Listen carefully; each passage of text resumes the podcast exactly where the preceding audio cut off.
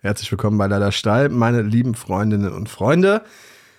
Hier spricht Dennis Diel und am anderen Ende der, dieser hervorragend funktionierenden Skype-Leitung sitzt der Wolfgang Walk in Karlsruhe. Hallo Wolfgang. Hallo Dennis und wieder haben wir eine Runde Covid hinter uns gebracht, weswegen es wieder ein bisschen länger gedauert hat.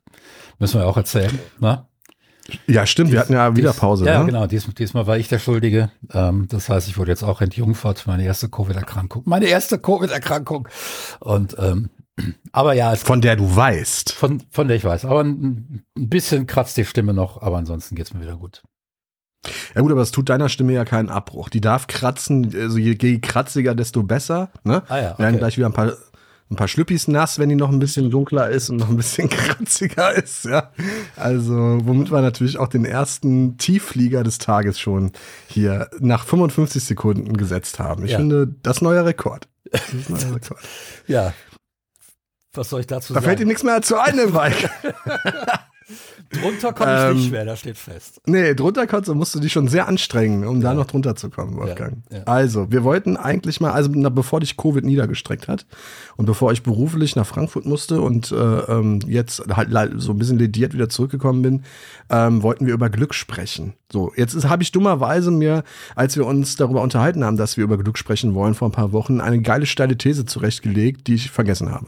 Und ich weiß nicht mehr, um was es ging. Ich weiß nur noch, dass Glück das zentrale Thema äh, dieser These war. Und darüber Nun, bist du jetzt ähm, sehr unglücklich, dass du das vergessen hast. Oh, ja, da bin ich sehr unglücklich drüber. Aber wie ich dich kenne, du Fuchs, da kannst du ja im Prinzip direkt äh, daran anschließen und deine eigene steile These zum Thema Glück vorbringen, Wolfgang. Erzähl doch mal, was fällt dir beim Thema Glück ein? Beim Thema Glück fällt mir ein, dass eigentlich die herrschenden Gesellschaftsverhältnisse, die Art des Wirtschaftens, die Art, wie bei uns ähm, der Eigentumserwerb funktioniert, all das eigentlich, ähm, wenn man, entweder man stellt sich dem wirklich einen guten Teil seines Lebens ganz bewusst und massiv entgegen, oder man ist nicht in der Lage, nachhaltiges Glück zu finden in diesem Leben, weil es zu, zu viele Widersprüche zu falsch ist, dieses Leben. Ganz, ganz adornoisch es gibt kein richtiges Leben im Falschen, kein glückliches Leben im Falschen dauerhaft. Bitte vertief das ein wenig. Also ich meine, was, was meinst du damit jetzt genau? Also hol mich da mal bitte ab. Ich stehe gerade an Bahn, am Bahnhof ja. und sehe weder Zug noch lass, Koffer. Lass uns, lass uns erstmal ein paar Glücksbegriffe abtrennen, über die wir nicht reden. Wir reden nicht über den Zufall, der uns in Form eines Lottogewinns äh, sämtlicher äh, wirtschaftlicher Sorgen entheben könnte. Wir reden nicht von dem Glück, das wir empfinden, wenn wir knapp einem schweren Ver Verkehrsunfall einigermaßen unverletzt entkommen sind, so wie es mir ähm, durchaus schon passiert ist. Ähm, wir reden auch nicht äh, äh, von dem Glück, das letzten Endes auf der ähm, das Empfindungsglück ist, das ich kurzfristig habe, äh, beispielsweise nach wunderbarem Sex mit meinem Partner oder wie auch immer, ähm, sondern lass uns das wirklich mal streng abtrennen und sagen, wir nehmen das, was man im Allgemeinen Erfüllungsglück nennt, nämlich das Gefühl, ein erfülltes Leben zu haben. Ja, ich kann kurzfristig sehr, mich sehr glücklich fühlen. Mein Team gewinnt eine Meisterschaft, äh, meine Kinder machen Abitur oder was weiß ich nicht, irgendwie was, äh, ähm, irgendwelche Sachen. Das erfüllt mich mit Glück und das Glück wird ein bisschen anhalten, paar Sekunden, paar Stunden, vielleicht, vielleicht auch mal ein, zwei Tage. Ähm, aber dann wird das wieder vorbei sein. Das ist dieses Empfindungsglück, das eben auf ganz konkreten Ereignissen beruht. Mhm. Ähm, darüber ist müßig zu reden. Das empfindet man. Ja, das empfinden die meisten Menschen in ihrem Leben. Man würde sich wünschen, dass alle Menschen es empfinden. Und man würde sich wünschen, äh, dass viel mehr Menschen es viel häufiger empfinden. Ähm, man würde sich auch wünschen, dass viel mehr Menschen ständig im Lotto gewinnen, ähm, weil das natürlich ähm, ganz viele Konflikte innerhalb der Gesellschaft auch lösen könnte. Wenn einfach ein allgemeiner mhm. Wohlstand da wäre, der und es keine Armut mehr gäbe, wenn nicht dieses System, in dem wir leben, eigentlich nur existieren. Das kann nur existieren, weil es auch Armut gibt. Äh, wenn wir in diesem System Armut beseitigen, funktioniert das nicht mehr. Ähm, darüber können wir reden, warum das so ist. Ähm, und genau das ist es. Ich kann natürlich ein erfülltes Leben haben, ohne reich zu sein. Ich kann aber, glaube ich, kein wirklich erfülltes Leben haben, wenn ich jeden Tag um meine körperliche Existenz kämpfen muss. In Form von Nahrung, mhm. in Form von Obdach. Ja, ein deutscher Winter lässt sich ohne weiteren Schutz nicht so einfach überstehen. Ähm, Obdachlose altern fünf bis zehnmal schneller als normale Menschen. Wenn, wenn du fünf Jahre obdachlos bist, hast du eine weit über 70 Prozent Chance in Deutschland, dass du tot bist. Ähm, egal in welchem Alter du obdachlos wurdest, fast. Ähm, also vorausgesetzt, dass du nicht im Winter irgendwo unterkriechen kannst und so weiter. Wenn du wirklich im Winter auf der Straße übernachten musst. Das heißt, wenn wir also jetzt mal sagen, wir gehen von dem aus, was wir Erfüllungsglück nennen, also ein Lebensglück, schreibt die Wikipedia im objektiven Sinn eines Wohlergehens. Ähm, es lässt sich immer wieder damit, äh, auch mit der Antwort auf Fragen äh, äh, in Verbindung bringen, verfügt zu überstrebenswerte Güter, zum Beispiel Gesundheit, Friede, soziale Beziehungen. Geld spielt also nicht unbedingt eine Rolle, mhm. zumindest ab einem bestimmten Zeitpunkt nicht mehr. Es gibt auch Untersuchungen, dass Menschen, ähm, die in etwa 5000 Euro im Monat verdienen, brutto, und Menschen, die 50.000 Euro im, äh, im, Monat brutto verdienen, äh, keine großen Unterschiede mehr in ihrem Lebensglück Glück empfinden haben, die sich nicht auf andere Umstände zurückführen lassen. Das heißt also. Das ist sehr interessant, weil da liegt da doch eine Menge da liegt dazwischen. eine Menge dazwischen, natürlich. 40.000 Euro. Ja, äh, während der Unterschied zwischen Menschen, die nur 2.000 Euro im Monat verdienen und 5.000 Euro, da ist schon erheblich was dazwischen, das sich eben auch auf diesen Geldbetrag zurückführen lässt. Ähm, eigene, eigene vier Wände besitzen, ja. Ich kann keine rausklagen, es gibt keine Kündigung wegen Eigenbedarf, es gibt keine Mietrückstände. Ähm, wenn du es selbst besitzt, wenn du es nicht mal mehr an, an eine Bank abbezahlen musst. Sowas schaff, verschafft dir eine Sicherheit, äh, eine soziale Sicherheit, eine soziale äh, Absicherung, die es dir erlaubt, dich mehr um andere Dinge zu kümmern. Ähm, und da sind wir auch bei dieser, bei dieser, es gibt ja diese Pyramide der ähm, Dinge im Leben, die wichtig sind. Und da sind eben die Grundbedürfnisse zum Überleben, die sind eben an der Basis und ohne die kann es oben auch kein Lebensglück geben, keine wirklich guten sozialen Beziehungen. Es kann keine, ähm, es, es, es kann keine soziale Sicherheit geben, es kann äh, keinen kein Wohlstand geben irgendwo. Es kann auch nicht wirklich eine äh, ähm, ein erfülltes Kulturleben geben, weil auch das natürlich entsprechend mhm. Geld braucht. Ja, das heißt, ähm, es ist das Leben, das ein Mensch führt, das ihn glücklich macht. Das gesamte Leben in seinem Gesamtpaket. Ja. So. Und jetzt möchte ich nicht, nicht mal behaupten, dass ein Mensch heute in diesem Sinne nicht wirklich glücklich sein kann. Ich möchte nur behaupten, er kann eigentlich nicht wirklich dauerhaft glücklich sein. Ja, aber warum nicht? Warum Weil, nicht? frag mal reiche Leute, ob die sich sozial gesichert fühlen. Ich kenne einige reiche Leute und von denen fühlt sich keiner sicher. Die haben alle, die haben alle Sorgen irgendwelche Investments, die schiefgehen, die Firma steht auf der Kippe mal wieder ähm, oder, oder die, die allgemeine Wirtschaftslage verschlechtert sich. Ja, im Augenblick geht's gut, aber wenn du wüsstest, was ich an Lohn- und Gehaltskosten habe und diese ganzen, die muss ich jeden Monat ran schaffen und ich weiß manchmal nicht wie und, und so weiter. Ähm, die sind nicht glücklich. Oder wenn es richtig gut läuft, kannte ich auch mal jemanden, der musste alle zwei, drei Monate, musste der äh, sich mal wieder mit irgendwelchen Immobilienmaklern oder was weiß ich nicht treffen und wieder neue Häuser kaufen, damit die Steuer ihm das Geld nicht wegnimmt. Da ist dann immer die Sorge, dass die Steuer das mhm. Geld wegnimmt. Wirkliches Glück habe ich bei diesen Menschen noch ganz selten gefunden. Wo ich Glück gefunden habe, ist bei Menschen, die sich aus diesen wirtschaftlichen Zusammenhängen in dem Augenblick, wo sie sich das leisten konnten, dann auch befreit haben, komplett befreit haben. Ähm, wie sieht das aus? Also, äh, wie sieht so ein Ausbruch aus? Ein, ein Ausbruch ist dann beispielsweise, wenn du sagst, also es gibt, es gibt die, es gibt die Leute, die ähm, bauen sich ein Geschäft auf und dann halten die, das, halten die das Geschäft auf einem bestimmten Niveau und das können sie auch leicht, weil der Markt das hergibt, weil bestimmte äh, Dinge da passieren, die dafür sorgen, dass man eben nicht in diese Wachstumsspirale hineingedruckt wird. Beispielsweise, du baust eine Zahnarztpraxis auf. Ja, wenn die mal läuft, ja. wenn man deine Stammkunden hast. Da muss schon viele Fehler machen, damit das kaputt geht.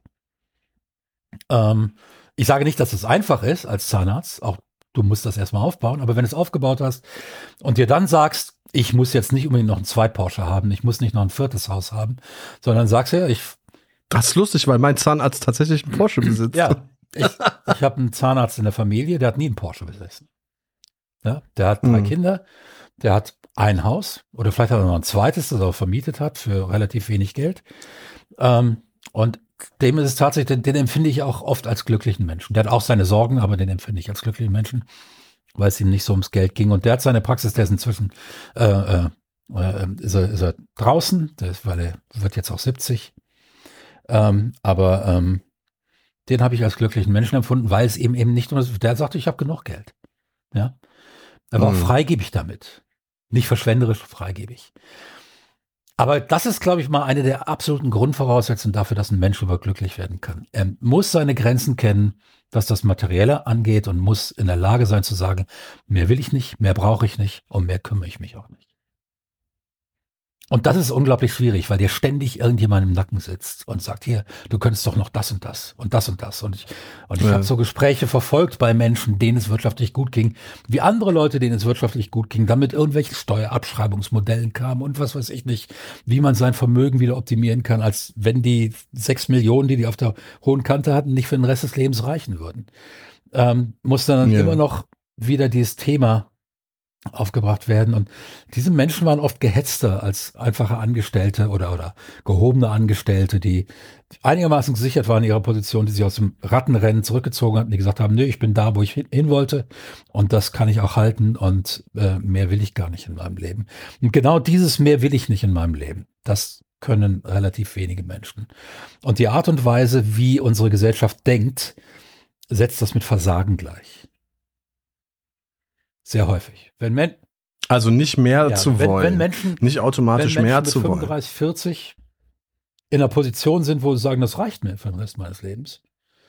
Und dann kommt ein Vorgesetzter und sagt, hier, da und da, bewirb dich doch da auf die nächste höhere Stelle. Und die sagen, nee, mein, ich will ich gar nicht.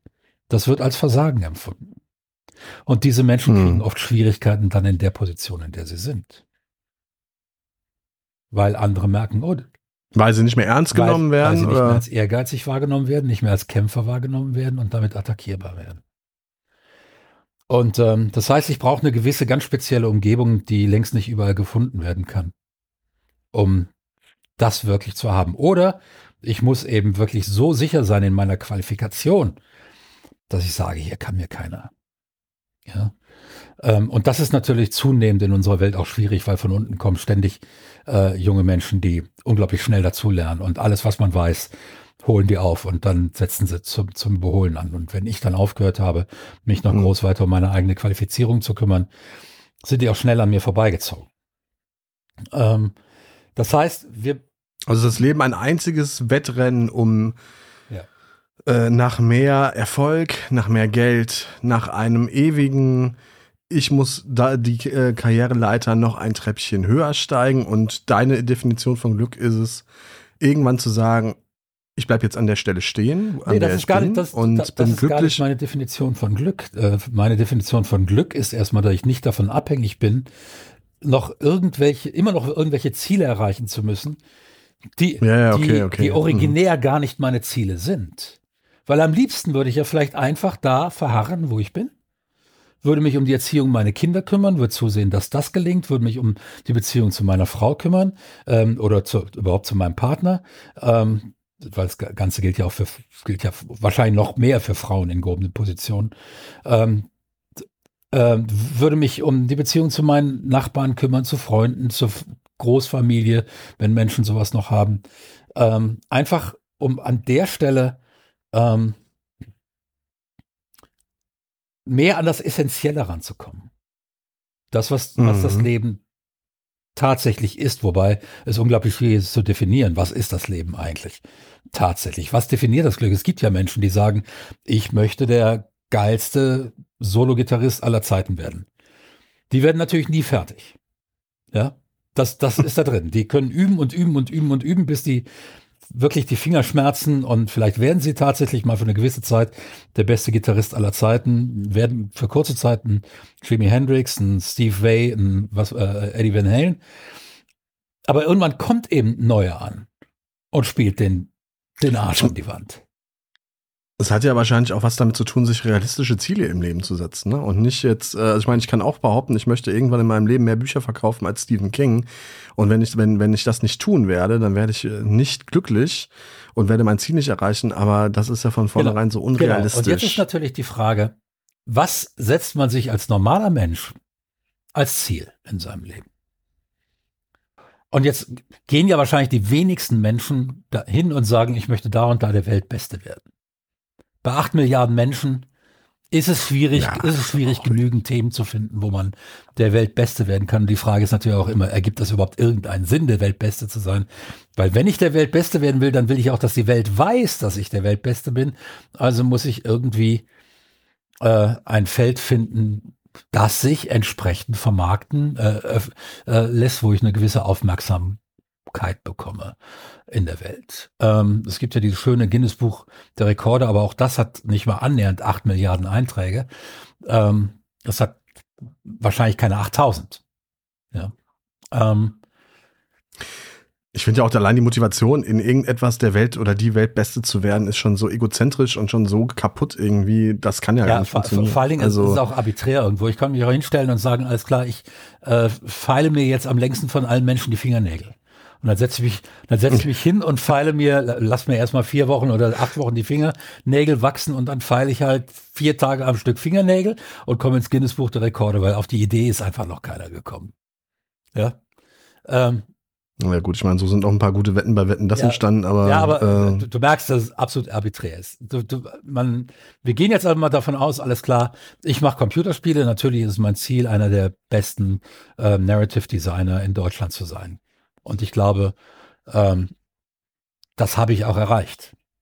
Ähm, jetzt kommen Jüngere nach, die letzten Endes irgendwo auch auf unseren Schultern stehen, die von uns gelernt haben, von der ersten Generation. Und natürlich werden die bessere Storys schreiben, die haben die besseren Tools und, und diese ganzen Sachen. Völlig normal. Und ich glaube, das muss man auch irgendwie akzeptieren. Und so, jetzt kommen wir nicht zum nächsten. Das zu akzeptieren, wird auch als Schwäche angesehen in unserer Gesellschaft. Du da, zu akzeptieren, dass man nicht der Beste in seinem das, Feld das sein andere kann. jetzt vorbeiziehen. Für immer. Das andere jetzt vorbeiziehen. Ja, okay. Ja? Einfach zu sagen, ja, jetzt ziehen andere vorbei. Und ja, du, und du tust nichts dagegen, du gibst dir da nicht Mühe, noch wieder mehr zu lernen. Und ich sag, Leute, ich hab, ich bin mit der Machete in den Dschungel vorgedrungen und habe da ein paar Schneisen reingeschlagen, die vorher nicht da waren. Und andere Leute haben diese Schneisen benutzt, um jetzt weiter vorzudringen. Völlig normal. Ich kann stolz sein auf die Schneisen, die ich geschlagen habe. Ja. Wenn ich. Aber die Größe haben nicht viele, ne? Das so zu sehen. Weil es auch nicht als Größe akzeptiert wird. Das wiederum gesellschaftliches und das ist Problem. Gesellschaft. Ne? Und deshalb, wir leben in dieser, in dieser Gesellschaft, die das Rattenrennen zum Normalzustand erlernt hat. Und ja, und das witzigerweise so, trotz solcher genau. Schlagbegriffe wie Work-Life-Balance genau. und, wenn ich jetzt, und wenn ich jetzt also hingehe als Mensch und sage, ich möchte aber glücklich sein. Und wenn ich sage, ich akzeptiere das einfach, ich akzeptiere, dass irgendwann der Tag kommen wird, wo junge Leute mir sagen, Walk, du bist stehen geblieben geh in Rente. Im Augenblick akzeptiere ich das noch nicht, weil ich denke, ich habe schon noch einige Tricks auf Lager, die jetzt äh, einige, ich bei einigen jungen Leuten noch nicht gesehen habe. Aber der Tag wird kommen und der rückt näher, das ist ganz klar. Ich bin, ich bin 61 und dann ist es ganz klar, irgendwann kommt das. Ähm, wenn ich jetzt also hingehe und sage, ja, ich akzeptiere das, dass das so ist, ist das letzten Endes, letzten Endes zeige ich dem Hauptmechanismus des Systems den Mittelfinger indem ich sage, kümmert mich nicht, was du von mir erwartest. Ja? Kümmert mich nicht mehr, weil ich denke, ich will jetzt glücklich sein. Und glücklich will ich sein, indem ich in meinem Garten sitze und äh, gerade jetzt, wunderbar, hat mich sehr glücklich gemacht. Bei uns war ein Spatz aus dem Nest gefallen. Der war eigentlich schon so groß, dass er äh, lebend unten ankam. Der konnte schon ein bisschen flattern und ähm, war aber noch viel zu klein, konnte also noch nicht fliegen, nix.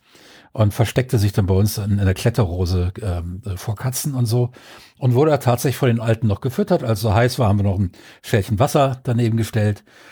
Und ähm, jetzt vor zwei Tagen ähm, war er dann flügge und konnte fliegen und hat das, hat das also, mhm. das ist Glück in dem Augenblick. Glück von ihm, von dem Spatzen, dass er es überstanden hat, ganz sicher. Glück für uns, weil wir gesehen haben, wie, wie das, äh, äh, äh, wie das Piepmätzchen größer wurde, wie es kräftiger wurde, wie es zuerst nur 50 Zentimeter weit flattern konnte und dann immer weiter und immer weiter. Und jetzt vorgestern konnte er dann, sahen wir ihn eigentlich frei fliegen durch den Garten und wir werden ihn wahrscheinlich nicht mehr wiedersehen. Das ist Glück. Das ist viel mehr Glück als ein Haufen Geld. Ja. Aber auch dieses, aber auch dieses Glück, das musst du erstmal empfinden.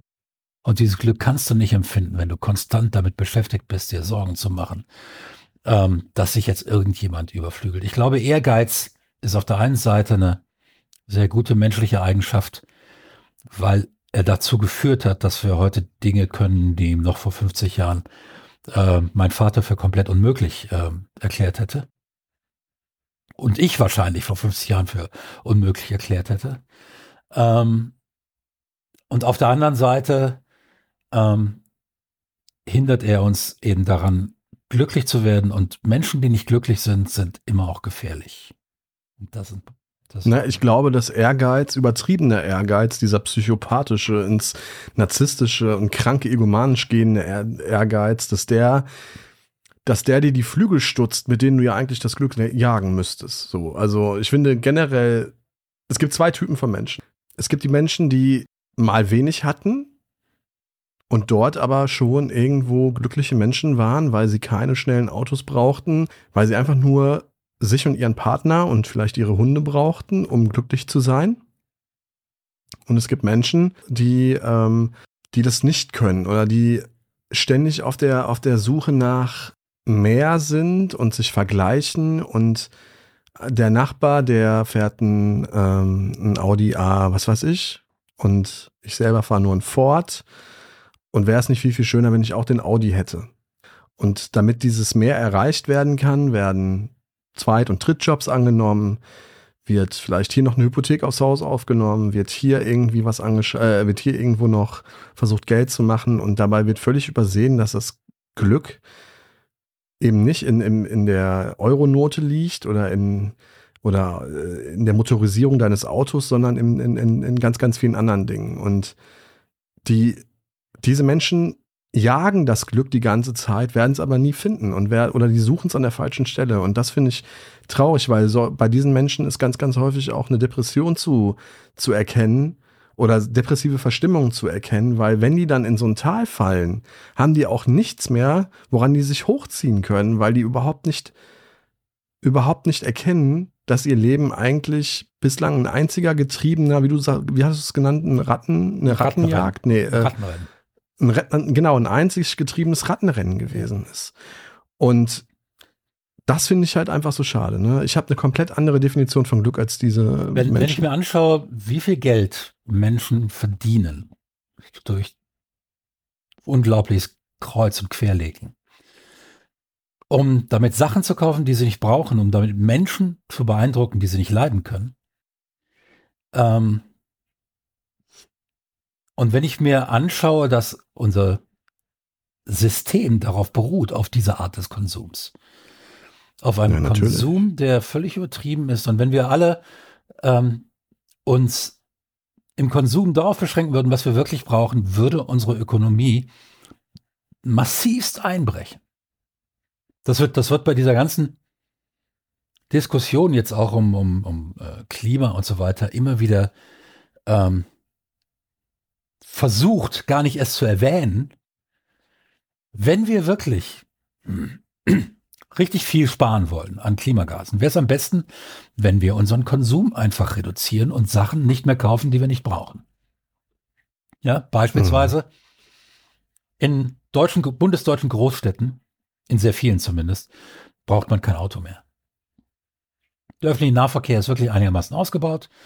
Ähm, es gibt ähm, in aller Regel gibt es, gibt es Carsharing-Organisationen, in die ich eintreten kann. Da hole ich mir nur dann ein Auto, wenn ich es brauche. Und ich hole mir genau das Auto, das ich brauche für den Zweck. Das heißt, wenn ich mal ein großes brauche, um umzuziehen, dann hole ich mir ein großes Auto.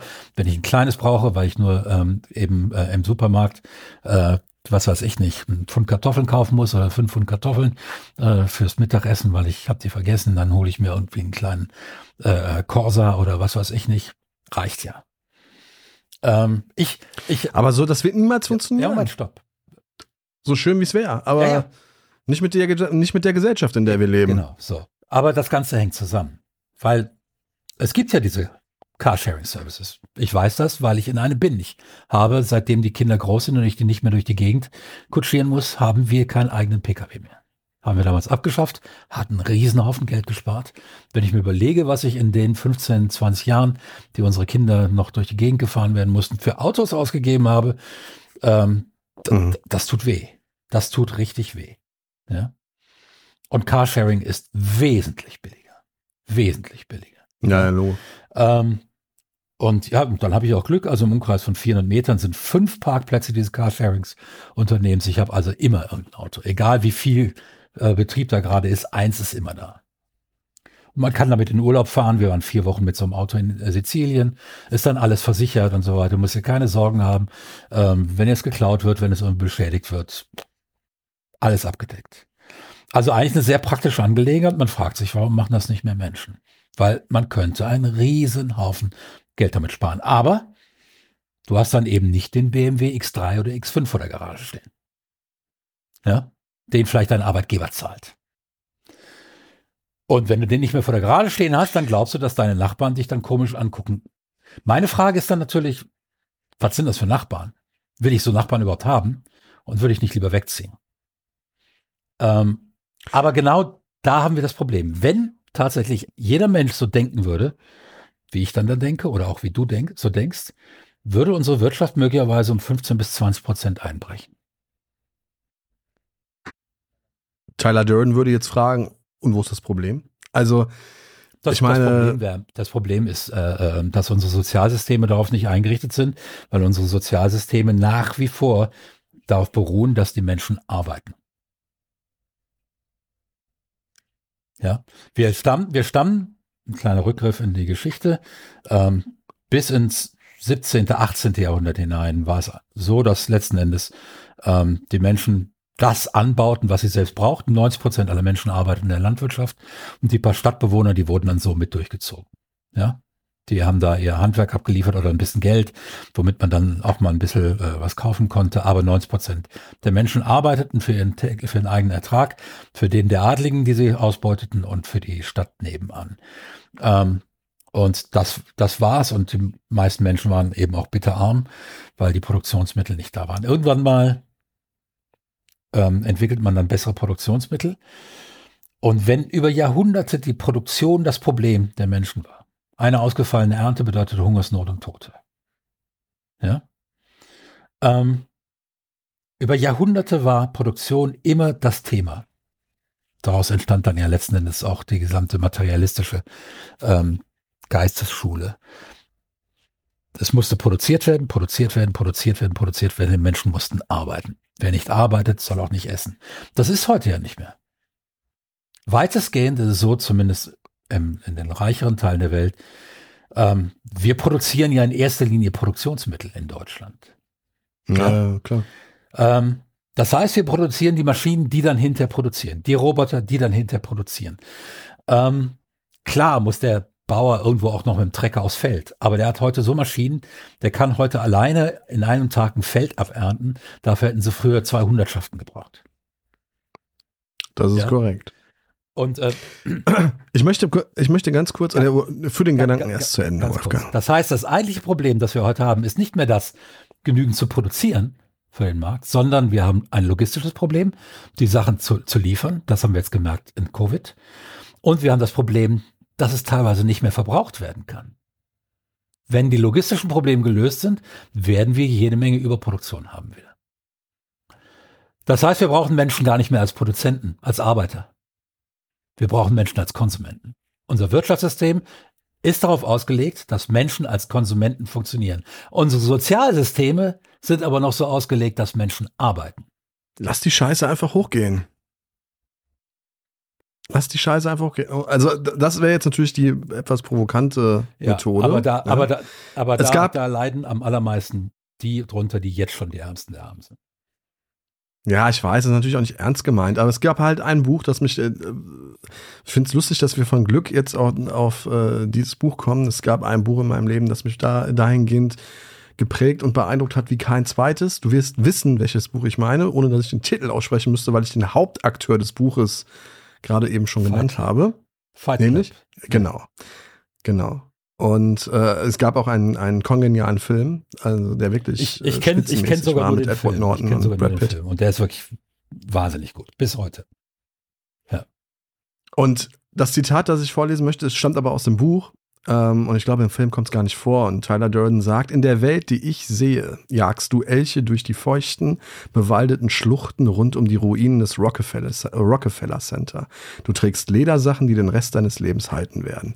Du kletterst die dicken Kuzu-Ranken empor, die den Sears Tower umschlingen. Ein Blick hinunter und du siehst winzige Gestalten, die Mais stampfen und Streifen von Wildbret auf der verlassenen Überholspur eines Superhighways auslegen.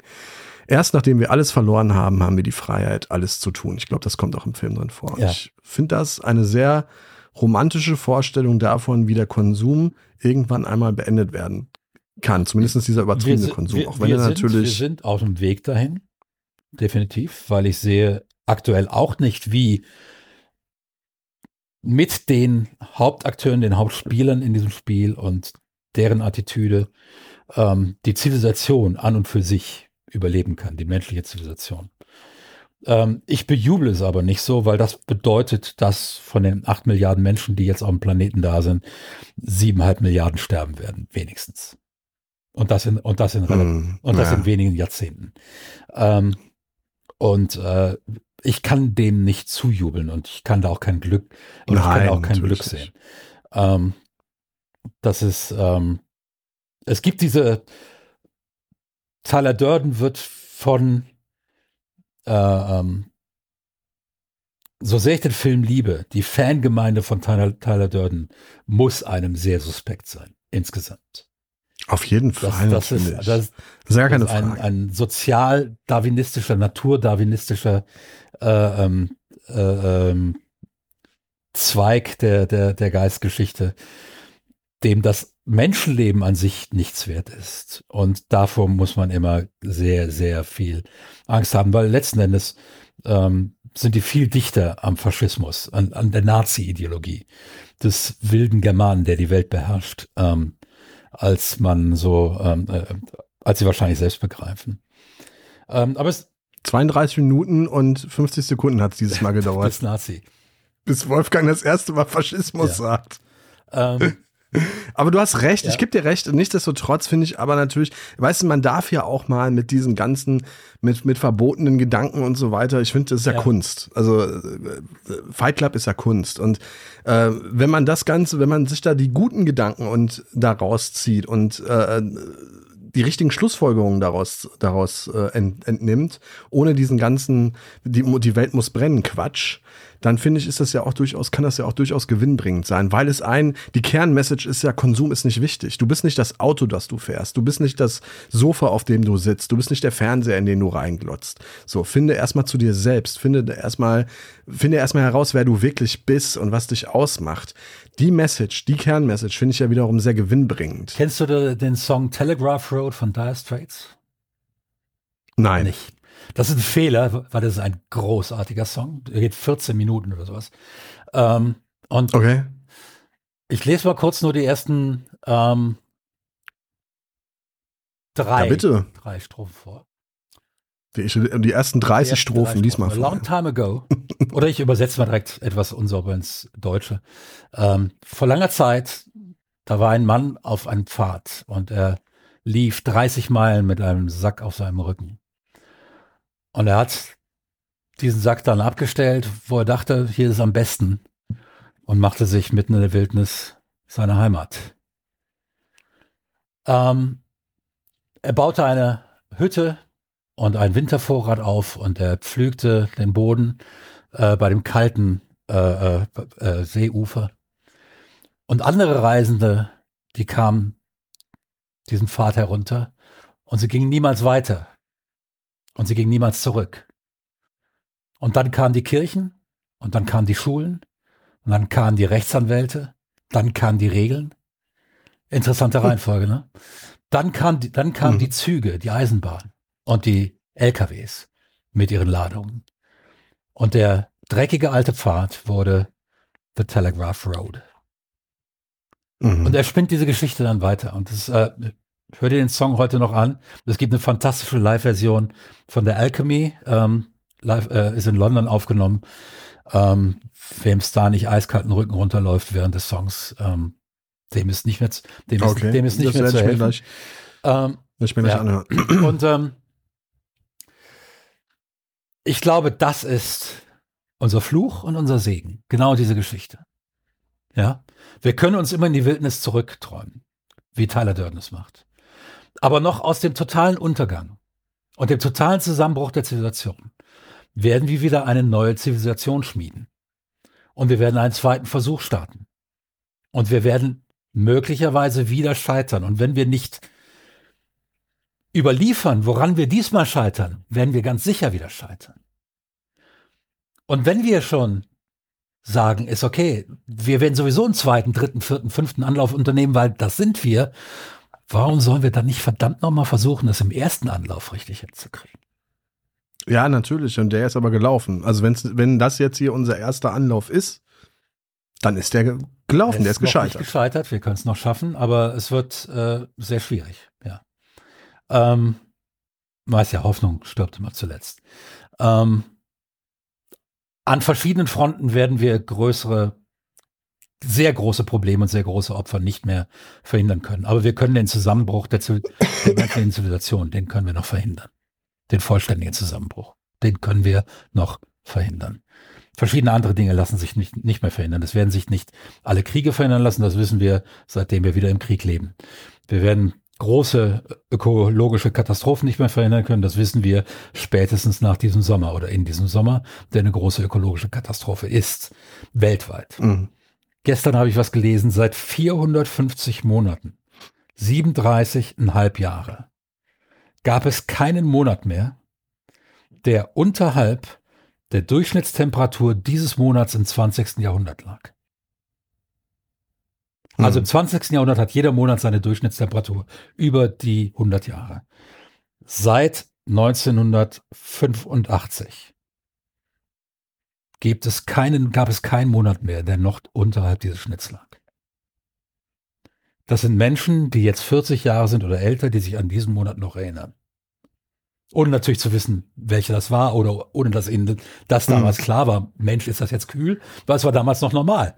Ja, wenn heute so ein Monat käme, würden die Leute sagen, oh, es gibt ja gar kein Global Warming. Das wäre einer. Ja, 450 Monate am Stück. Wir werden die Schäden daraus nicht mehr alle verhindern können. Aber wir können vielleicht den Zusammenbruch der Zivilisation verhindern. Und das wäre natürlich auch schon Glück. Weil Zivilisation hat ja einiges für sich. Ja. Naja, unbedingt. Also, also, also wenn mir jetzt Barbarei möchte ja, ja keiner. Wenn, also wenn, meine, wenn jetzt hier einer vorbeikommt oder ich laufe über die Straße und einer kommt vorbei und schlägt mich zusammen, nimmt mein Geld, es gibt eine Polizeistation, da kann ich hingehen und sagen, da und da und da und vielleicht gibt es Zeugen, die haben das gesehen und dann wird der, und dann gibt es einen rechtsstaatlichen Prozess, einen rechtsstaatlichen. Das heißt, die Polizei sagt dann nicht, hier hast eine Axt, hau, hau ihm die Hand ab oder was weiß ich nicht, sondern der kriegt einen fairen Prozess. Und am Ende wird das mehr oder weniger so ausgehen, dass der gesellschaftliche Friede wiederhergestellt ist. Ja, das hat ja alles was für sich.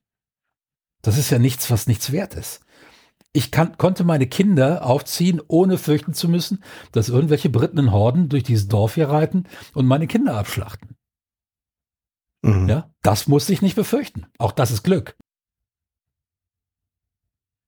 Naja, klar, wir haben einfach das Glück, zur richtigen Zeit geboren zu sein. Wir wissen weder, was, wir können einfach nicht wissen, ja. was in der Zukunft passiert. Wir wissen aber sehr wohl, was in der Vergangenheit passiert ist. Und da ist es allemal besser, jetzt geboren zu sein und jetzt Absolut. leben zu dürfen, als vor, noch, als noch vor 50 Absolut. Jahren. Oder wir, so. hat, wir, oder hatten, 60, wir, 70, wir hatten, haben eine Pandemie, ein völlig neues Virus, das auf die Menschheit losgelassen wurde. Das, und das muss man sich immer noch wieder klar machen. Am Anfang zwei Prozent aller Infizierten getötet hat. Zwei Prozent. Auf die Weltbevölkerung umgerechnet wären das 160 Millionen Tote. Und, das, und die zwei Prozent waren unter der Voraussetzung, dass die, die schwer erkranken und in, in Intensivmedizin kommen. weil schwer erkrankt mhm. sind 5%. Wenn die nicht mehr in Intensivmedizin kämen, weil das alles voll ist, dann sterben 5%. Und wir hätten nicht für die gesamte Weltbevölkerung Intensivbetten, das wissen wir ja jetzt. Das heißt, da wären 5%, ungefähr 5% aller Menschen gestorben.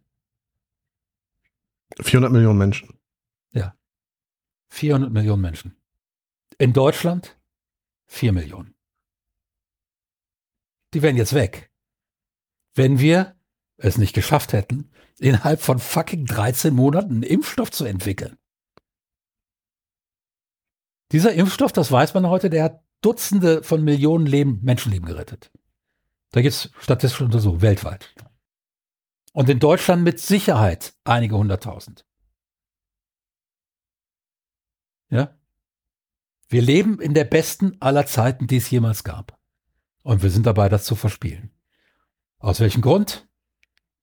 Wegen des Rattenrennens. Weil jeder gegen jeden rennt. Das eine Land muss besser sein als das andere, die Firma muss besser sein als die nächste, ich muss am Arbeitsplatz besser sein als der Mensch am Nebenschreibtisch und so weiter. Mhm. Wir können, wir das können mit diesen ja. unglaublichen Erfolgen, die wir hatten, nicht einfach sagen, so und jetzt lass uns doch mal gucken, wie wir das Ganze nachhaltig hinkriegen. So dass es bleibt. Erstmal nur bleibt. Ich brauche doch nicht noch ein besseres Auto. Ich brauche doch nicht noch einen größeren Kühlschrank. Äh, ich kriege ja schon den alten nicht, nicht mehr voll. Ja, ich brauche nicht noch einen größeren Monitor, weil ich habe ja auch nur zwei Augen, die einen bestimmten Abstand haben und äh, kann das nicht alles. Ja, ich brauche nicht unbedingt noch einen schnelleren, schnelleren Rechner. Welches Glück hängt davon ab, dass die Computergrafik im Spiel noch geiler aussieht? Nichts. Ja, es es gibt, es gibt Felder, wo wir mehr Fortschritt brauchen können. Aber das ist vor allen Dingen da, wo es um Nachhaltigkeit geht.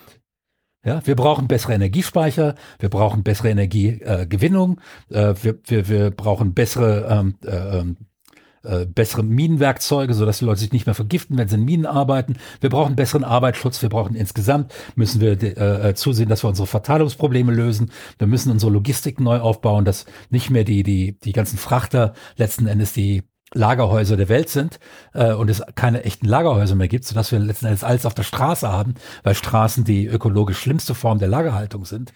Ähm, alles das sind Probleme, die können wir angehen. Alles das sind Probleme, mhm. für die haben wir reichlich Ressourcen, um sie anzugehen. Mhm. Was gehen wir an? Wie wir noch mehr Autos verkaufen. Da ist kein Glück drin. Nicht langfristig. Ich wäre schon glücklich, wenn ich einen Tesla besäße. Wärst du das wirklich? Du würdest dich über den Test. Kurzfristig auf jeden Fall. Freuen. Ja, das wäre so, so diese, dieser Besitz. Ja, absolut. Ne? Ja. Aber, aber würde ja, genau. ja, nee, nee, nee, nee, nee, stopp, stopp, stopp. Ich, nicht, Besitzerstolz, nein. Ich würde mich über einen Test, also vielleicht, also prozentual gesehen vielleicht zu 15 Prozent Besitzerstolz. Aber 85 Prozent wären einfach, ich bin, äh, ich finde die Technik einfach sensationell, spannend und interessant und würde gerne dieses Auto fahren. Also, okay, aber, aber ähm, inwiefern würde das wirklich dein Gesamt, dein Lebensglück erhöhen? Ja, natürlich, also, weißt du, ob ich mit meinem, mit meinem Auto hier mit meinem Ford durch die Gegend fahre oder mit einem Tesla letztlich ja. Fortbewegungsmittel, bringt mich von A nach B möglichst sicher. Und äh, das wäre wahrscheinlich wirklich Bock auf Innovation, Bock auf Technologie. Und deshalb hätte ich gerne einen Tesla und so ein bisschen vielleicht einfach auch äh, Besitzerstolz. Ja, ja, klar. Aber es würde mein Leben definitiv nicht. Also ich meine, das gleiche Phänomen. Ich habe eine Zeit lang mir jedes Jahr das neue iPhone gekauft. Und äh, also eine Zeit lang meine ich bis letztes Jahr. Und dieses Jahr werde ich es nicht tun. Wir haben jetzt ähm, Ende Juli, in zwei Monaten kommt das neue iPhone raus. Ich bin gespannt, ob ich das dann immer noch äh, von mir behaupten kann. Aber ich habe den felsenfesten Vorsatz, mir dieses Jahr nicht das neue iPhone zu kaufen, sondern das iPhone, das ich jetzt habe, so lange zu benutzen, bis es auseinanderfällt. Weil, weil, Und das habe ich nie gehabt. Weil ich festgestellt habe, dass es mich nicht glücklich macht. Es macht mich nicht glücklich, es ist so ein kurzfristiges Glück, ah, neues iPhone, dann macht das Apple ja auch total geschickt mit den Verpackungen und so weiter. Also äh, es, Apple kitzelt in mir einfach die niedrigsten Konsuminstinkte und äh, die wollen befriedigt werden. Aber dieses Mal, dieses Jahr versuche ich mich dessen komplett zu entziehen. Weil es, weil ich festgestellt habe, dass mich das einfach nicht glücklich macht. Und ähm, ja. Es ist, ähm, das habe ich auch immer wieder festgestellt. Was mich glücklich macht, ist, ich habe vor drei Jahren, dreieinhalb Jahren mir eine Gitarre gebaut, eine E-Gitarre. Und die spiele ich heute, jeden Tag. Weil sie geil klingt. Gut, ich habe auch, ich habe da ja. das Zeug, das ich da verbaut habe, wäre jetzt kein Schrott. Klar, darf es auch nicht. Das müssen dann schon gute Teile sein. Aber ich habe die gebaut und mit der gehe ich zu meinem Profi-Gitarristen, Gitarrenlehrer und der mag die Gitarre auch. Und dann sage ich mir, hey geil, das habe ich geschafft. Ich mit meinen krummen Fingern. Ja, das macht mich glücklich bis heute. Ja, genau.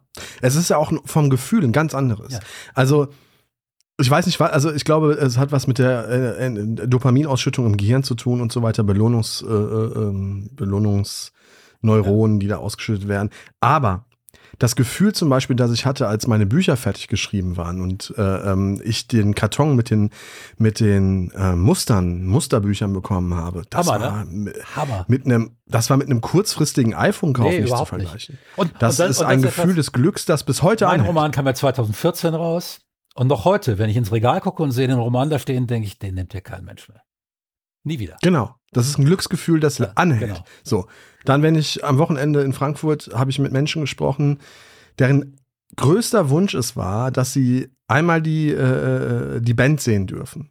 Wenn man das dann sozusagen gespiegelt bekommt von den Menschen, die das erlebt haben oder die da oder die Angehörige waren, dann macht einen das glücklich. Und dieses Gefühl des Glücks ist ein viel umfassenderes und ein viel, wie soll ich sagen, ganzheitlicheres als das kurzfristige Glücksgefühl bei ja, Konsumgütern. Ja. Das, also, und das, das ist, möchte das ich in Zukunft genau dieses, dieses, ähm, dieses kurzfristige Glücksgefühl, was eben in der Glücksdefinition dann dieses Empfindungsglück ist. Ähm, was auch eine Form des Lebensglücks ist, aber eben oft sehr kurzfristig ist, weil es an eben an das Belohnungszentrum im Hirn äh, ähm, äh, gebunden ist. Und letzten Endes ist das gleiche wie auf ein Stück äh, äh Würfelzucker lutschen. Ja? Macht. Es ist halt auch vor allen Dingen eins, ist total ja, trügerisch, ist ne? Und es äh, triggert ja einfach auch, also es ist das Gleiche, was wahrscheinlich auch Glücksspiel, könnte ich mir vorstellen. Glücksspiel äh, äh, lässt, die, lässt ähnliche Neuronen, wenn nicht sogar die ja, gleichen irgendwie losfeuern, die Konsum das, irgendwie äh, das, auslösen. Und das ist das, trügerisches das ist Glück. Trügerisches Glück, weil es auch keines deiner strukturellen Probleme im Leben tatsächlich löst. Ja. Vielleicht sogar noch vergrößert. Noch vergrößert sogar. Das heißt, deswegen wird in aller Regel die, die ähm, möglicherweise wackelige Beziehung zu deinem Lebenspartner nicht besser. Deine Kinder interessiert es in aller Regel null, null, äh, welches Auto du, du, jetzt fährst. Also wenn deine Kinder anfangen zu sagen, Papa, du musst dir dringend einen neuen X5 kaufen, der Nachbar äh, hat nämlich auch eins, dann hast du in der Erziehung so viel falsch. So viel, also in der Erziehung ja, auf jeden Fall was schafft. so viel falsch gemacht, dass du die Kinder am besten sofort ins Heim gibst und sagst, ich kann es nicht. Ja? ähm, das ist ähm, kind, Kinder gehen mit dir angeln, wenn es sein muss. Hauptsache, sie haben dich eine Zeit lang. Ja. Und die interessieren sich null fürs Angeln. Ja. Ich weiß das, mein Vater hat geangelt. Und mein Vater war an vielen Stellen viel zu konservativ, als dass ich mit ihm ohne Streit hätte leben können. Ähm, aber er hat diese große Fähigkeit gehabt, mit dem jeweils zufrieden zu sein. Zufrieden ist ein bisschen was anderes als Glück, aber ist eine Voraussetzung für Glück. Mein Vater war mit dem jeweils zufrieden, was er vorfand. Ja, der hat im Alter von 56 Jahren schwersten Schlaganfall gehabt und war danach halbseitig gelähmt für den Rest, für die restlichen 16 Jahre seines Lebens. Und der war damit zufrieden. Und streckenweise würde ich sagen, war er glücklich damit. Weil er einfach sagt, ja, das ist jetzt halt passiert. Ja, das ist es jetzt. Und ähm, da habe ich einiges gelernt. Auf der einen Seite habe ich gelernt, weil er war auch in so einem Rattenrennen drin, dass es das möglicherweise nicht wert ist. Ja, weil das dann dazu führt, dass du eigentlich in deinen besten Jahren rausgerissen wirst, möglicherweise. Und ähm, ich weiß, dass ich sehr nervös war eine ganze Zeit lang, als ich in das Alter kam, dass ich da ähm, auch für meine Frau teilweise schwer erträglich war, weil ich wirklich fest damit rechnete eigentlich, dass mir jetzt demnächst passiert. Es ist nicht passiert. Ähm, auf der anderen Seite hatte er dann, als es dann passiert war, die Möglichkeit, es zu akzeptieren. Und ich glaube einfach, den Status quo zu akzeptieren. Und zu sagen, so, so ist das. Und was kann ich jetzt besser machen? Und dann eben nicht automatisch als Antwort zu haben, ich muss mehr Geld verdienen, damit ich das und das kaufen kann, sondern ich muss vielleicht einfach mal auch mit meiner Frau acht Wochen in Urlaub fahren. Lass uns doch mal die acht Wochen irgendwie freischaufeln. Vier Wochen aus diesem Jahr, vier Wochen aus dem nächsten Jahr und dann fahren wir von 1. Dezember bis 31. Januar in Urlaub. Einfach um uns als Partner wiederzufinden. Zum Beispiel. Ja. Muss ja nicht weit weg sein. Ne? Man bietet sich eine Hütte, man mietet sich eine Hütte, eine Blockhütte irgendwo im Schwarzwald. Ja, auf 1000 Meter hat's relativ zuverlässig immer noch Schnee jedes Jahr. Ähm, und dann wandert man da rum. Zwei Monate lang. Danach weiß man, ob die Ehe noch Zweck hat. Auf jeden ja. Fall. Und wenn sie keinen Zweck hat, ist es dann vielleicht, dann weiß man das und dann kann man sich trennen und sagen, gut, wir haben es probiert, ging nicht, schade. Aber auch das kann für beide einen Zugewinn an Glück bedeuten in den folgenden Jahren. Ja, man kann neue Partner finden, man kann einen neuen Standpunkt im Leben finden, wie auch immer. Das heißt, tatsächlich zu sagen, es muss gar nicht immer, immer mehr sein. Es muss auch gar nicht immer mehr materiell sein. Wir brauchen kein 160 Quadratmeter Haus mit 600 Quadratmeter Garten. Uns reichen 110 Quadratmeter mit den zwei Kindern. Und wenn wir, und wenn wir, und wenn wir, wenn die Kinder aus dem Haus sind, sind die 110 Quadratmeter möglicherweise eh schon wieder viel zu groß. Und dann haben wir vielleicht einen Plan, wie wir kleiner werden oder was weiß ich nicht. Ähm, einfach sagen, wo beginnt der Punkt, an dem ich sagen kann, wirklich sagen kann, also gar nicht fragen, wie viel will ich machen und dann höre ich auf, sondern wo ist der Punkt, wo ich nicht mehr mehr brauche? Und das dann aber auch mhm. durchziehen. Wenn ich den Punkt erreicht habe, mir sagen, so, ich habe gesagt, da brauche ich nicht mehr mehr. Und das ist schwierig genug. Ich habe mal so eine, so eine Doku gesehen über Paris Hilton. Die hat ja auch irgendwann mal, nachdem sie da äh, so als Partygirl auch nicht mehr irgendwie weiterkam, hat die ja ähm, gesagt, nee, nee, also ich mache jetzt äh, mein eigenes Ding. Und sie hat dann tatsächlich weitestgehend ohne das Geld ihrer Familie, ähm, natürlich hat sie immer die Verbindung gehabt. Also ich möchte jetzt sie nicht irgendwie in den Himmel heben als jemand, der aus, aus eigener Kraft, ganz aus eigener Kraft geht ja gar nichts. Ähm, aber in jedem Fall, die hat ihr eigenes Mode und was weiß ich nicht Label aufgebaut.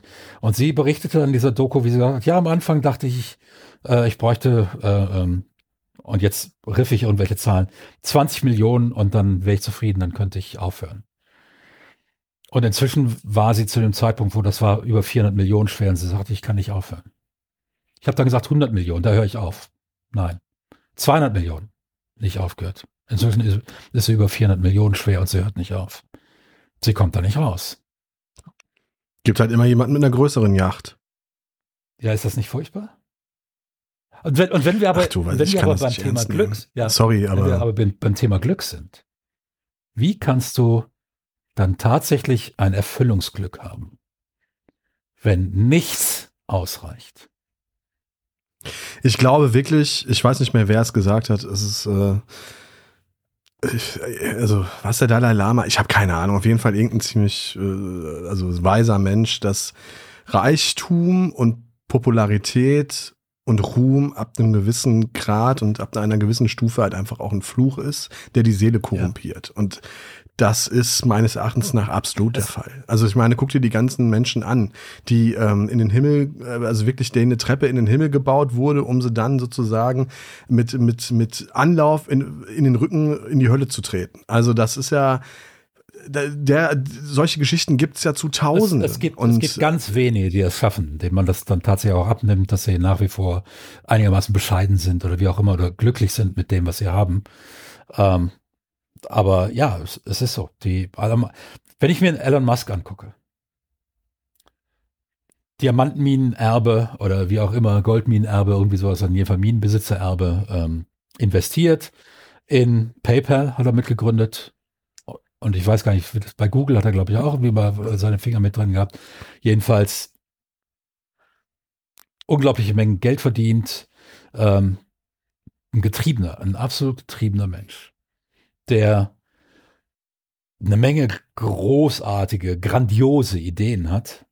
Wobei ich das Grandiose mhm. jetzt durchaus nicht nur lobend meine, nicht nur nach dem Motto toll, kritikfrei toll. Ähm, ein paar von denen sogar verwirklicht und damit weiter Geld verdient. Der aber auf der anderen Seite immer dann, wenn er sich zu irgendwelchen sozialen, menschlichen Themen, gesellschaftlichen Themen äußert, eine derartige Herzlosigkeit offenbart. Ja, offenbart. Eine vollständige, möglicherweise psychopathologische Herzlosigkeit. Ähm, dass einem seine ganz zahllosen Kinder, er hat ja glaube ich neun Kinder oder sowas, die können einem nur leid tun. Und jetzt hat sie ja auch eine Tochter, hat sich ja von ihm komplett losgesagt. Aber es ist ja auch so, unter den Großen und Mächtigen dieser Welt findest du halt selten Samariter. Ne? Das ja, ist, ja, klar. Klar, ähm, ähm, du kommst da in aller Regel nicht hin, indem du das, das was du hast, verschenkst, sondern indem du es weiter investierst ähm, und es als Hebel einsetzt, immer nur als Hebel einsetzt. Und genau das ist auch wieder so eine Sache, die auch für mich wieder kein Glück ist. Das ist dann auch wieder so ein, ha, ich habe erfolgreich wieder eine Milliarde, die ich da verdient habe, als Hebel eingesetzt und jetzt sind es fünf. Ähm, ja, ähm, oder ich habe den und den Macht zu gewinnen und der wird dafür sorgen, dass ich da zehn Milliarden verdiene. Ich kann mir vorstellen, dass das kurzfristiges Empfindungsglück ist. Ich kann mir vorstellen, dass da eine seltsame Art von ähm, Befriedigung daraus gezogen werden kann. Was aber nicht rausgezogen werden kann, ist dieses Glück, das man hat, wenn man beim Sonnenuntergang am Strand sitzt und übers Meer guckt. Zum Beispiel, genau. Ja. Ähm, dieses, das ist ja, das ist ja ein ganz demütigender und bescheidener, bescheidener, eine bescheidene Empfindung, weil ich bin so klein, das Meer ist so groß. Die Sonne ist so unendlich weit weg. Ja, dieser Sonnenuntergang ist so unglaublich bezaubernd schön, wie kaum ein Maler das malen kann. Ähm, es lebt alles. Ich höre die Möwen, ich höre den Wind. Diese, dieses unglaubliche Szenario, das die Natur einem da bietet, das nichts kostet.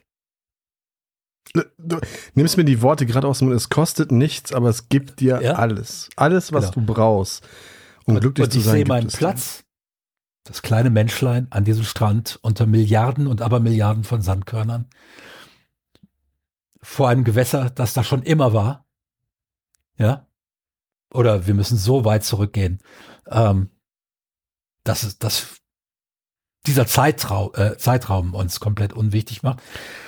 Und trotzdem, obwohl wir da so klein sind und obwohl wir da so unbedeutend sind, fühlen sich die meisten Menschen da glücklich. Nicht glücklich. Ja, richtig glücklich. glücklich. Und was ist das aber für ein Gefühl, was du gerade beschreibst? Es ist weniger Glück, aber es ist viel mehr Demut. Und ich finde, Demut empfinden gehört essentiell dazu, wenn man auch Glück empfinden will im Leben. Menschen, die keine Demut vor, vor Dingen empfinden, können auch wenig oder schlechter Glück empfinden. Also Menschen, die, die, die so, die, die einen Sonnenuntergang betrachten und dabei sagen, ja, schön, und jetzt aber muss ich mal eben noch mal zwei Mails beantworten, ganz dringend. Oder ich muss noch mal eben äh, meine Aktiengeschäfte äh, checken und so weiter, die also wirklich keine Demut vor dem Moment empfinden. Und ich glaube, was dabei auch noch mitspielt, ist, also zumindest mir geht das so. Ich habe in solchen Situationen das Gefühl, es kommt auf mich tatsächlich gar nicht an. Ne? Wenn ich jetzt hier aus dem Bild verschwinden würde, buff, spurlos, was wäre? Ja? Was wäre? Wahrscheinlich käme so gut wie jeder Mensch auf diesem Planeten, das heißt jeder Mensch auf diesem Planeten bis auf meine engste Familie käme sofort weiter klar. Ja, da würde nichts fehlen. Und dann gäbe es eben meine engste Familie, die müsste darüber ein bisschen wegkommen. Und dann gäbe es noch ein, zwei Auftraggeber, die ich gerade habe, die damit klarkommen müssen, dass sie jemanden neuen finden müssen, der ihnen die Arbeit macht. Ja, es ist aber, das unterscheidet uns.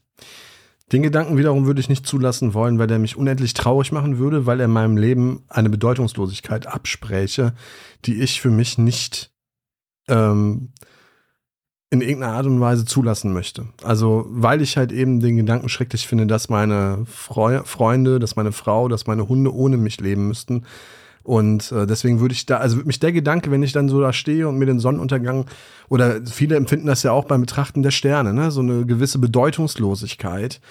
Ich erfreue mich einfach an dem Anblick und fühle eine Verbundenheit, aber ich habe noch nie da hochgeguckt und eine Bedeutungslosigkeit empfunden. Äh, eine äh, äh, ich weiß gar nicht, ob das, das Gefühl wird mir Angst machen, glaube ich. Ähm, ich glaube, ich fühle mich dann auch nicht bedeutungslos, weil ich habe ja für andere Menschen eine Bedeutung. Ich bin ja für andere Menschen. Ich glaube schon, dass es eine ganze Menge Menschen gibt, die ungern auf mich verzichten würden. Ähm, aber das Leben ging für die weiter. weil es ging immer weiter. Ja, ja, natürlich, das ist das ja unstrittig. Das, was ich an Bedeutung habe, ist sehr lokal, ist sehr begrenzt. Das bedeutet nicht, dass es nichts bedeutet. Was für ein Satz.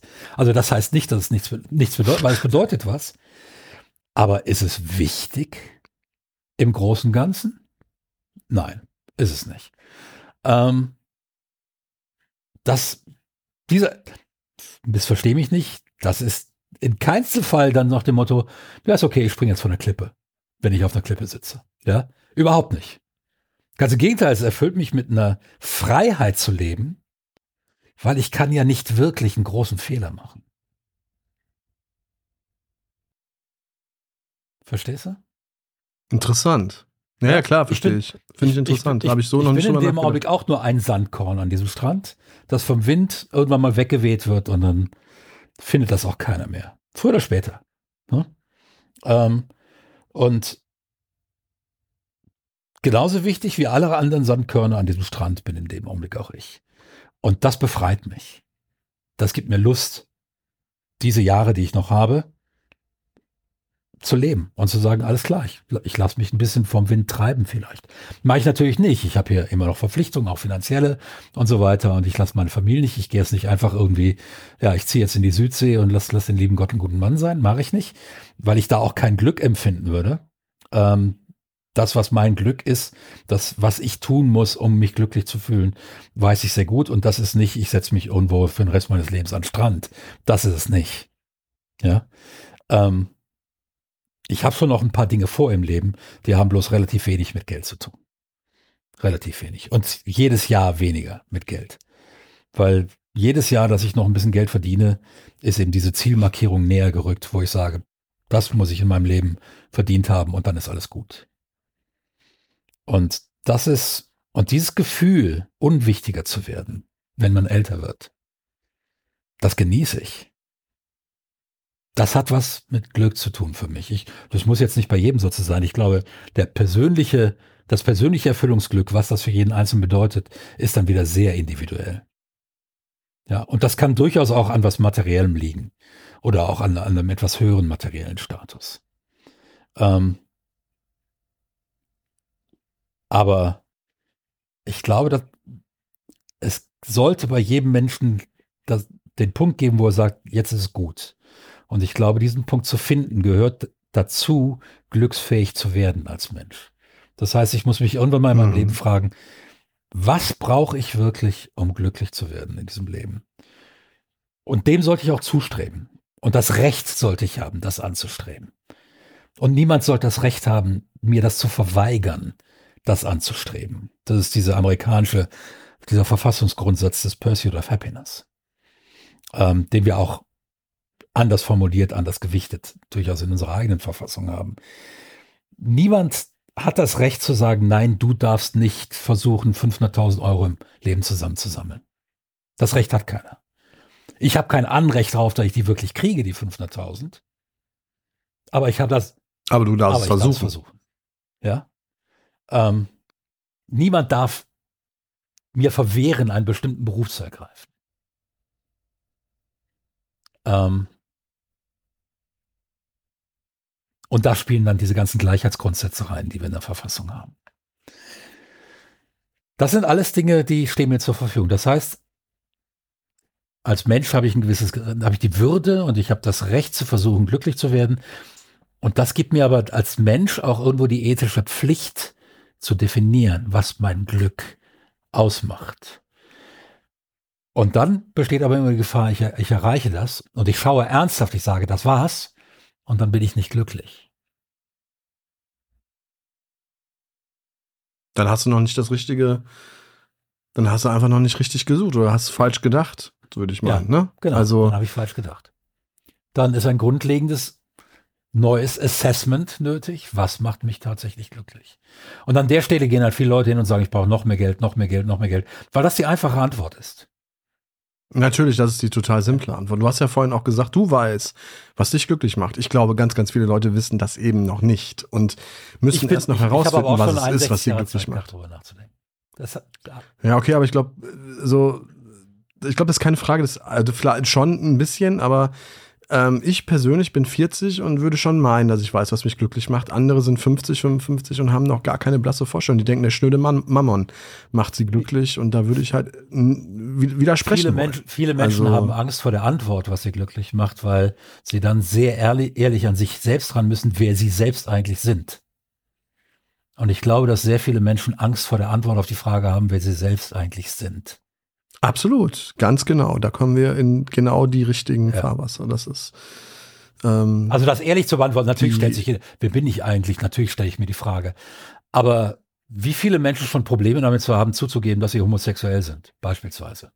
Und das ist nur eine Facette mhm. des Lebens. Ja, das heißt, wir sind von Tabus umstellt. Wir sind von Regeln umstellt, wo wir glauben, innerhalb der Gesellschaft, wo wir glauben, da dürfen wir nur unter Kosten gegen verstoßen ich muss mit 18 Jahren eigentlich wissen, was ich beruflich mache. Ich muss meine Ausbildung durchziehen, muss möglichst genau, schnell ja. dahin. Ähm, das ist etwas, ähm, das ist etwas, das unglaublich viel Schaden anrichtet. Man, man, man versucht, man versucht, viele versuchen über viele Jahre hinweg das Gegenteil ihrer Eltern darzustellen und merken dann aber oft leider erst viel zu spät, dass sie ihren Eltern viel mehr gleichen. Oder umgekehrt. Als, ähm, oder als umgekehrt. Jemals, ich habe einige Jahre versucht, meinen Eltern nachzueifern, also meinem Vater, ähm, bis ich, bis oder, ich ja, genau. festgestellt genau. habe, das funktioniert null. Ja, gar nicht. Ähm, ich bin ein ganz anderer Mensch. Und äh, erst dann kam ich so langsam darauf, hör mal, wer bin ich eigentlich? Was, was, was will ich tun? Und dann muss ich mich noch davon freimachen, dass ich mit dem, was ich lerne, mit dem, was ich studiere, irgendwann später auch mal Geld verdienen will. Und ähm, habe gesagt, nee, jetzt studierst du mal was, was dir einfach passt. Und habe dann Literat. Ich glaube, dass es gesellschaftlich total wichtig wäre, irgendwann zwischen diesen Jahren des sich selbst Findens, also der Schule, der Ausbildung, des Studiums, mal gesellschaftlich auf die Bremse zu treten und zu sagen, jetzt machen wir ein Jahr ähm, ich finde diese, diese, dieses soziale Jahr, die Idee eines sozialen Jahres total ja. spannend, wo Menschen sich ausprobieren dürfen, wo sie ganz bewusst auch Fehler machen dürfen und hinfallen dürfen. Hauptsache, da, sie stehen da, wieder da, auf, wo keiner darauf guckt, welche Noten werden geschrieben, wo keiner darauf guckt, welche, wann stehen welche Klausuren an, wann muss irgendwelche, irgendeine Hausarbeit abgegeben Absolut. werden, sondern wo du dich komplett ausprobieren Abs darfst. Absolut. Und äh, Menschen brauchen Zeit, um sich selbst zu finden. Es wird kaum einer geboren, der, der, der mit 17 oder 18 sagt, ich möchte Medizin studieren oder Jura oder äh, keine Ahnung, Lehramt oder Gesch äh, Germanistik oder was. Also die allermeisten Menschen, die ich kenne, die, äh, die, die, wissen bis heute noch nicht so richtig, was, ob der Job, den sie da machen, eigentlich Von der, der richtige ist. Von der Existenz einer deutschen Spielindustrie, die damals den Namen noch nicht verdiente, habe ich erst erfahren, da war ich 30. Ja. Mhm. Wie hätte ich mit 19 Jahren sagen sollen, ich werde Game Designer? Da hätte ja, ja. niemand hätte mir sagen können, wie das überhaupt geht. Ja. Andere Leute haben es einfach gemacht und äh, haben dann die Spielindustrie gegründet und ich bin ein paar Jahre später dann dazu gestoßen. Ähm, aber ich sage immer meinen Kindern, Leute, ich habe mit 30 Jahren noch nicht gewusst, was ich mit 35 dann als Beruf gemacht habe. Ja. Ja, also geht ja? mir genauso. Ich glaube, aber wir zwei ja. sind auch und, und, glückliche und Beispiele, ist, ne? So. Ja, aber ich glaube, wenn du, ich glaube, dass, ja, das kann schiefgehen. Da ist ein gewisses Risiko drin. Aber weißt du, was auch schiefgehen kann?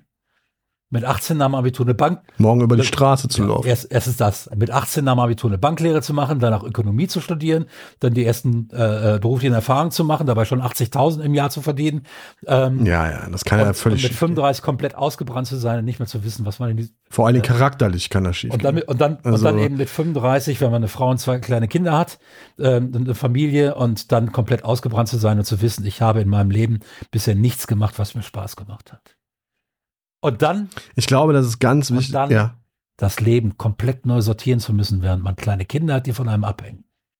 Ja, das kannst du vergessen. Das kannst du vergessen. Also es klappt vielleicht, aber ob du da glücklich rausgehst, ist halt ist auch so eine andere Frage. Ich glaube, es ist essentiell wichtig, dass man auch mal den direkt von der Straße, also jetzt sehr pathetisch ausge äh, ausgedrückt und sehr, wie soll ich sagen, übertrieben ausgedrückt, dass man auch mal den direkt Natürlich. von der Straße ich geleckt jeden hat. Ich habe jeden Scheißjob gemacht. Jeden Scheißjob, weil ich meinen Eltern irgendwann mal gesagt habe, nach sieben Semestern, Leute, das wird nichts. Ich höre auf zu studieren. Ähm, ab sofort äh, äh, finanziere ich mich selbst. Ja. Und dann habe ich das auch gemacht. Seither habe ich keinen Cent mehr von meinen Eltern angenommen. Ähm, und das ist auch eine Form des Stolzes, des Lebensglücks gewesen, zu merken, das Auf geht. jeden Fall. Das geht, ja. Und ich habe in der Kupplungsfabrik gearbeitet, ich habe LKW gefahren, ich habe Möbel in Wohnungen, neue Möbel in Wohnungen geschleppt. Ähm, ich habe dann eine ne Disse aufge, äh, eine, eine Disse gemanagt. Ähm, Club. Hab da auch geputzt am Anfang, weil das Geld noch nicht reichte für mich. Ähm, weißt du, wie to äh, Klos in so einem Club aussehen an, nach einem Samstagabend? Äh, ich war zwölf Jahre ja. Türsteher, ja. natürlich weiß ich das. Ich war kein, ich war kein Türsteher, auch wenn ich vielleicht so aussehe. Aber ja, und, ist, ja klar, ich habe die Klos ja, vollgekotzt. Natürlich weiß ich, wie die genau. aussehen. Genau. Und, und dafür darfst du dir dann auch nicht, aber all, all das, ich habe diese Jobs nicht gehasst. Ich habe sie gemocht, weil sie mich selbstständig gemacht haben. Ich habe sie gemocht. Ich habe sie hab, gehasst. Ich hab, nein, ich habe sie, hab sie gemocht in dem Augenblick, weil ich wusste, die kaufen mir Freiheit und die geben mir die Zeit rauszufinden, wer ich bin. Wow, die Weitsicht hatte ich damals nicht. Also ich habe die ich, Jobs ich, schon ich, gehasst. Ich, war ja, gegen, ich war ja gegen die Wand geklatscht. Ja, ich ja. war gegen die Wand geklatscht. Ich stand da und ich musste meinen Eltern sagen, ihr habt mich sieben Semester finanziert und ich habe nichts und ich habe auch keine Aussicht auf irgendetwas. Das war nicht nett. Das war, nee, das war möglicherweise der unangenehmste Tag meines Lebens. Ja. Mm. Und äh, auch für meine Eltern. ja. Und, ähm, und ich habe dann gesagt, Leute, ich nehme da kein Geld mehr, ich fahre jetzt wieder nach Karlsruhe, ich habe einen Aushilfsjob und den werde ich weitermachen. Und dann habe ich mich von Aushilfsjob zu Aushilfsjob und ähm, dann war ich wieder in der Diskothek, äh, war ich in der Diskothek und das merkte ich, das ist stabil, die läuft gut. Und dann habe ich wieder angefangen zu studieren, Literatur und Philosophie, äh, wo meine Mutter über froh war, da ich wieder irgendwas studierte. Und so langsam stabilisierte sich mein Ding und ich fing an, die Dinge zu machen, die mir Spaß machten. Ich habe geschrieben, ich habe Pen-Paper-Rollenspiel gemacht, ähm, bin darüber an jemanden gekommen, der Computerspiele machte, der, dem ich dann Stories geschrieben habe. Und so kam die Verbindung zu Bluebird, die mich dann ein paar Jahre später fest angestellt haben. Ähm, und ich glaube, äh, du wirst jetzt wieder lachen, ne? Du wirst jetzt wieder so ein bisschen mit den Augen rollen, wenn ich sage, dass ich schon so ein bisschen auch der Karma-Lehre hinterher hing, also hinterher hänge und da schon auch glaube, dass was du in die Welt rausträgst an guten Dingen, zumindest ist das die Erfahrung, die anekdotische Erfahrung, die ich in meinem Leben bis jetzt sammeln durfte, dass irgendwann auch wieder auf dich zurückkommt. Und, und zwar ich, auch glaube, genauso ich glaube, dass du da zwar daneben liegst, aber du bist viel knapper dran als äh, ähm, Leute jetzt möglicherweise mutmaßen, dass ich glaube, dass du dran, äh, äh, dran wärst. Weil, was das tatsächlich mit dir macht, ist, du wirst du selbst. Und wenn du du selbst mhm. wirst, dann stellst du was dar. Die Leute merken, der Mensch stellt was dar. Der lässt sich nicht so einfach den Schneid abkaufen. Der sagt seine Meinung. Ja, der steht dahinter. Ähm, der wenn du ihn attackierst, kann der sich verteidigen, der zieht sich nicht so schnell zurück. Ähm, und das gilt körperlich wie, wie geistig. Du wirst wacher, weil du, du, ja. du wirst, du denkst in andere Richtungen, du denkst, ähm, du bist freier in deinem Denken und das merken die Leute. Und das strahlt eine gewisse Qualität aus, ein gewisses Charisma oder irgendwie sowas. Und das ist es, mit dem du Leute kaufst. Das ist es, mit dem du dich verkaufst. Und jemand, der sich selbst wirklich begriffen hat und auch seinen Frieden mit sich gemacht hat, auf einer bestimmten Ebene. Nicht, nicht völlig, ich war mit, nicht mit 30 und auch mit 35 noch nicht völlig mit mir im Reinen, bin es eigentlich auch bis heute nicht. Ich glaube, das wäre wahrscheinlich auch der Moment, wo ich dann sage, alles klar, jetzt kann ich dann sterben, tatsächlich. Ähm, aber wenn du so im Grundsatz sagst, nee, also komm, ist nicht alles schlecht. Du bist, hast dich nicht zum totalen Arschloch entwickelt, du bist auch nicht der Allerdümmste. Ähm, es gibt Leute, die hinhören, wenn du was sagst.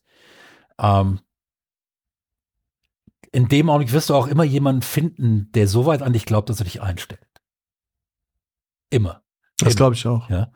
Und deshalb habe ich meinen Kindern immer gesagt, arbeitet an eurer Persönlichkeit, werdet, das ist schmerzhaft, weil ihr müsst euch Sachen eingestehen, die sich niemand gerne eingesteht, weil niemand ist perfekt. Mhm. Jeder von uns ist sehr fehlerhaft, jeder von uns ist auch egoistisch, jeder von uns ist auch mal ein Arschloch, jeder von uns ist auch mal äh, rücksichtslos, wie auch immer.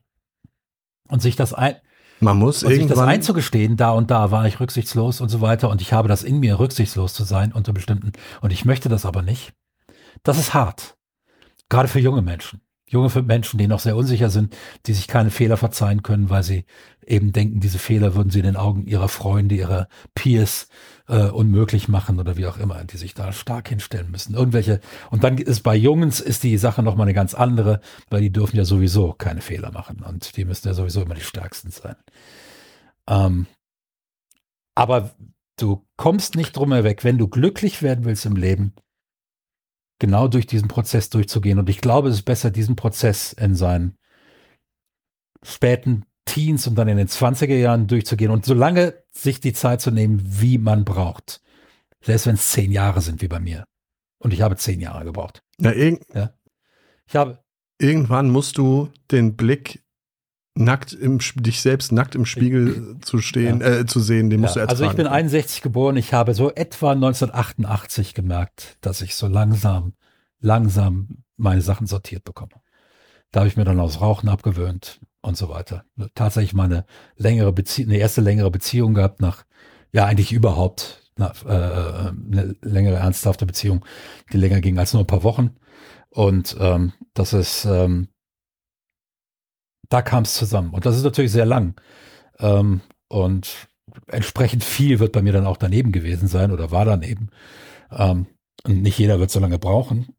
Aber ja, lasst euch, ich kann an unsere Hörer, vor allem an die Jungen nur sagen, lasst euch diese Zeit.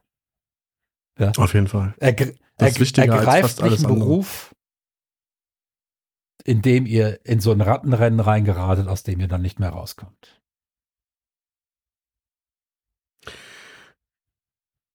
Ich fand, das war ein wunderschöner Podcast, muss ich ganz ehrlich sagen. Es hat großen Spaß gemacht, auch wenn ich am Anfang ein bisschen Zweifel hatte, ob wir überhaupt irgendwas zum Thema Glück zu sagen haben. Nachdem mir die steile These ausgegangen ist, war, fand ich das also wirklich wahnsinnig ja, inspirierend. Also, hast du doch wieder, hast du doch wieder Glück gehabt? Habe ich wieder Glück gehabt. Ey, das Glück, das liegt mir ja. zu Füßen. Das ist unglaublich. Mit dir einen Podcast machen zu dürfen, ist ja sowieso, wenn das nicht wenn, wenn das nicht morgen, ja, unter der Definition des Glücks im Duden zu finden ist, Podcast mit Wolfgang Walk erstellen zu dürfen, dann weiß ich ehrlich gesagt auch nicht weiter. Mindestens aber bei Wikipedia. Freunde, wenn ihr etwas zur Steigerung unseres Glücks beitragen möchtet, und zwar unseres monetären Glücks, dann bitte www.steadyhq.com slash Leidersteil. Und dort klickt ihr euch ganz glücklich ein 5-Euro-Abo. Äh, wenn man ein Jahresabonnement abschließt, bekommt man auch einen ordentlichen Rabatt, der einen wiederum glücklich macht, wenn man Geld gespart hat. Und mit diesem, mit diesem Jahresabo oder Monatsabo bekommt ihr Bonus-Episoden. Jetzt in letzter Zeit muss ich leider zugeben, durch Covid und diverse andere Dinge haben die ein wenig gelitten. Wir haben im Juli tatsächlich, glaube ich, erst eine. Das muss sich ändern, ja. Wolfgang. Das muss sich ändern. Ich muss dem Wolfgang auf die, auf die Finger hauen, dass er jetzt mal den nächsten Gast ran schafft. Nachdem er schon vier von fünf Gäste, äh, Gästen hier rangeschafft hat, muss er auch jetzt den nächsten wieder besorgen. Und dann bekommt ihr wieder einen Bonus-Podcast zu hören. Ich hoffe, ihr bleibt uns auch trotz dieser, wie soll ich sagen, nicht ganz hohen Gastfrequenz im Juli äh, treu, haltet uns die Treue und ähm, ja, ihr habt ja trotzdem noch Wolfgang und mich und wir geloben Besserung. Vielen Dank für eure Unterstützung. Wolfgang, vielen Dank für diesen wirklich monumentalen Abend mit dir äh, und, und das große Glück mit dir über das Thema Glück gesprochen zu haben. War mir eine Freude. Das inspiriert Freude, mich immer wieder aufs Neue. Ja. Wir hören uns nächste Woche wieder und dann sprechen wir tatsächlich über ähm, Intelligenz. Und das wird sicherlich auch sehr, sehr interessant. Ja. Ja. Bis dahin. Tschüss. Tschüss.